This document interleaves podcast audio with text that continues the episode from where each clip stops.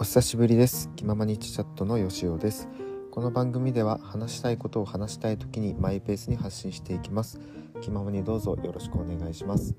ということで本日はですね、えー、まあ数日明けての収録となっておりまして、えー、6月の、えー、7日水曜日ですね。はい、天気の方がですね今日はすごく気持ちがよく晴れてますね。午前中はちょっと曇ってましたが私の住んでいる関東圏はですねまあ大体晴れですね。最高気温がうん28から27度くらいでしょうか。はい現在私の住んでいるところは24度みたいですね、えー、部屋の窓を開けて過ごしてるんですけどなかなか、えー、心地よい風が吹き抜けておりましてえジメジメしてなくてですね湿度も高すぎず、え気持ちのいい感じの気候になってます。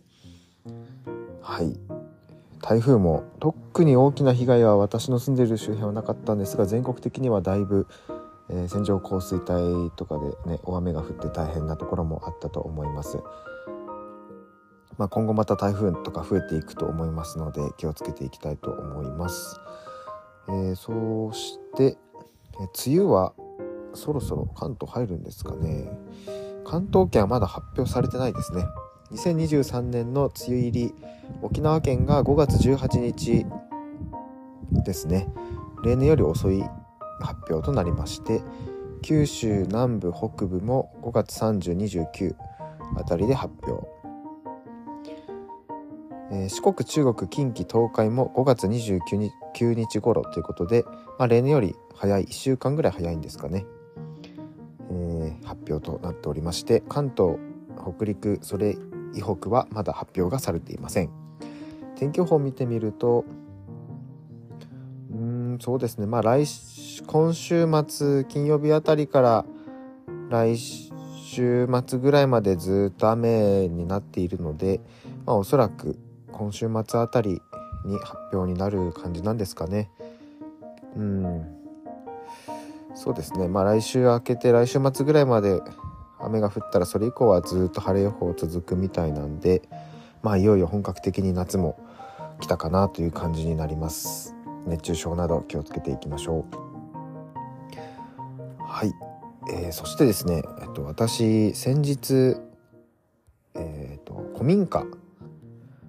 えー、古民家の方の何て言うんですか一棟借りてまあ、泊まれるみたいなやつで、まあ、何人かですね古民家に泊まってきました。でまあ、関東圏にある古民家に泊まったんですけど、まあ、そこでバーベキューしたりとか花火したりとか、まあ、ちょっと夏先取りみたいな感じで過ごしてきました。古民家いいですよねやっぱり日本の昔の家屋涼しいしあのー、やっぱ木の安心感というか落ち着いた感じなんかせわしない毎日からちょっとこう切り離されるような感じがしましてやっぱりいいなと思いました。で私あの畳がすごい好きなんですけどあの畳、まあ、大体のお部屋に畳がありましてもう畳の上でゴロンってするだけでね相当気持ちいいですよね、まあ、やっぱ湿度高い時期とかになるとね畳フローリングだとベッタベタですけど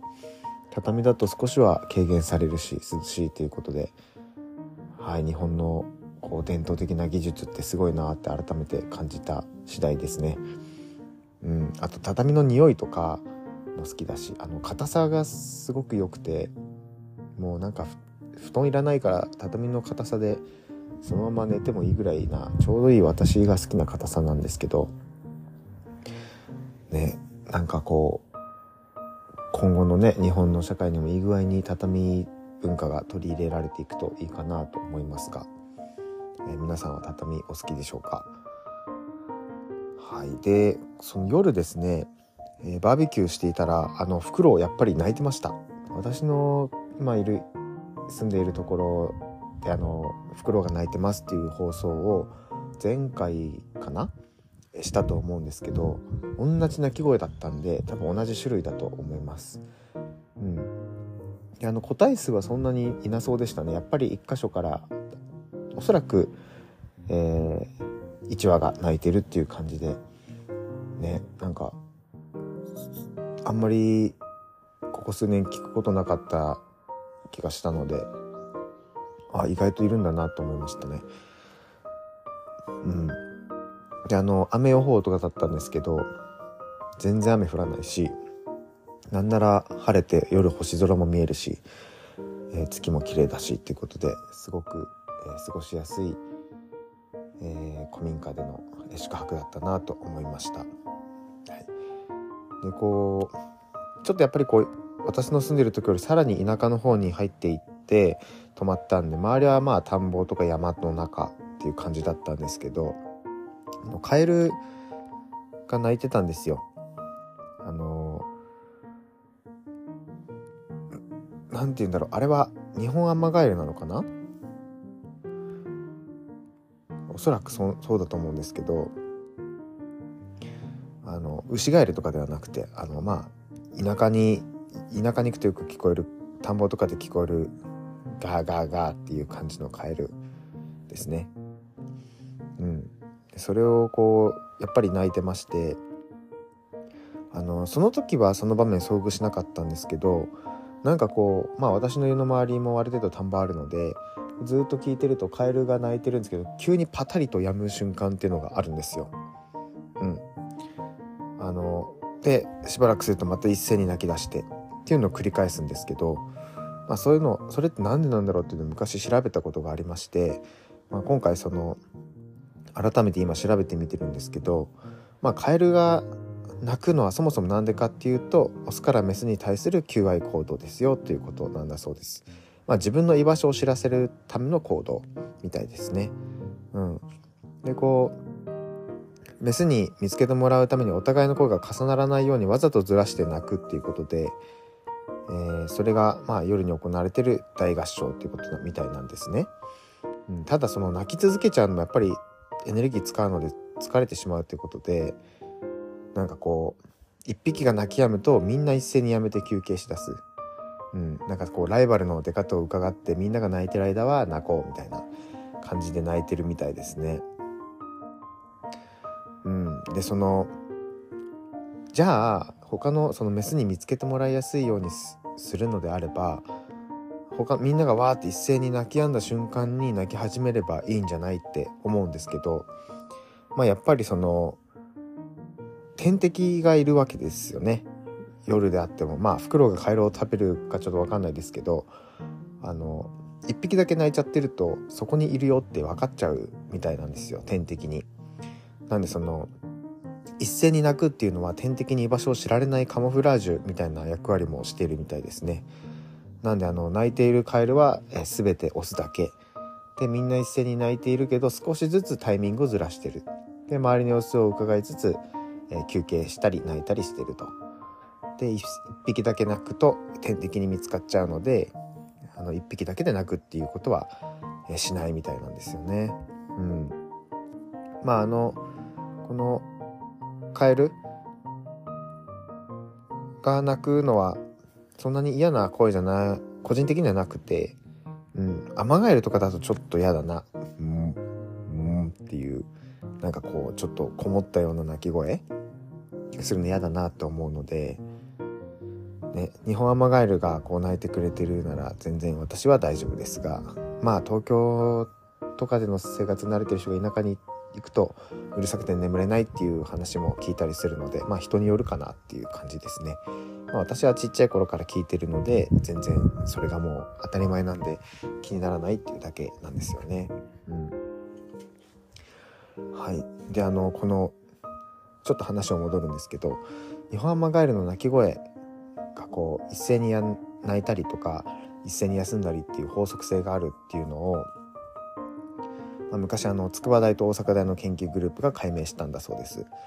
でこのそれがですねデータ通信の技術にも応用できるんじゃないかっていう話が数年前から出ていましてあの、まあ、現状の社会やっぱ IoT 社会ってことで通信技術がこうどんどんどんどん活発になっていくですよね。でそうするとこう、まあ、今後さらにこう発展していくとえっ、ー、とまあ車が自動運転とかになったとしてこう多くの車からデータをこう取ってくるとでそうするとこの基地局とこうデータをやり取りするっていうことになった時にまあ、その通信同士がぶつかってうまくこのその情報が読み取れなくなっちゃうパケット衝突っていうパケット衝突っていう障害が起きちゃうみたいなんですね。ただそのカエルのその一斉にやったりなギャンなりっていうのをうまく活用していけば、まあ、周囲の車でやり取りをして車同士でやり取りをしてパケット衝突が起きにくくしたりとか、まあ、台数がすごい増えてもそこまで大きな混乱にはならないんじゃないかっていうふうな研究もなされてるみたいですね。うん、でそのつコンピューター上で通信機器100台が隣り合う機器と通信し合いながら情報を伝える。っていう設定で計算をしたところカエルと同様にタイミングをずらして情報を伝え合ったりとか一斉に送信したりしてパケット衝突を避ける結果っていうのが得られたみたいです。でまあこのカエルの合唱みたいなやつが効率がいいかはどうかはまだわからないんですけど、まあ、ヒントにはなりうるだろうということでえっ、ー、と英国の科学誌に掲載されましたよっていうのがえっ、ー、と朝日新聞まあ2019年なんでだいぶ前ですね2019年1月16日の朝日新聞デジタルで、えー、トピックスが上がってたので、はい、それもちょっと紹介してみました。まあ、こういうね自然界でのこう生物の生き方とかそういうのってこう人間社会に生かされてるところって多くあると思うので、まあ、そういう身近なねなんだこれ面白いなっていう変化とかこれすごい賢いなっていう変化とかうまくこう人間の生活にもとうまく取り込んでいけるといいのかなとも思いますが。うん。ねカエルさんすごいですね。いろいろ考えて様子を伺いながらやっていたということで、まあ、これから、まあ、ちょっと田舎の方に行ったりするとカエルの鳴き声を聞く頻度も増えると思いますので、まあ、夏休みだし帰省される方とかもね大勢いらっしゃると思うので。はい。あのぜひそこら辺も耳を傾けて過ごしてみてください。えということで本日の収録はこれくらいにしたいと思います。えー、今日もありがとうございました。気ままにチャチャットのよしおでした。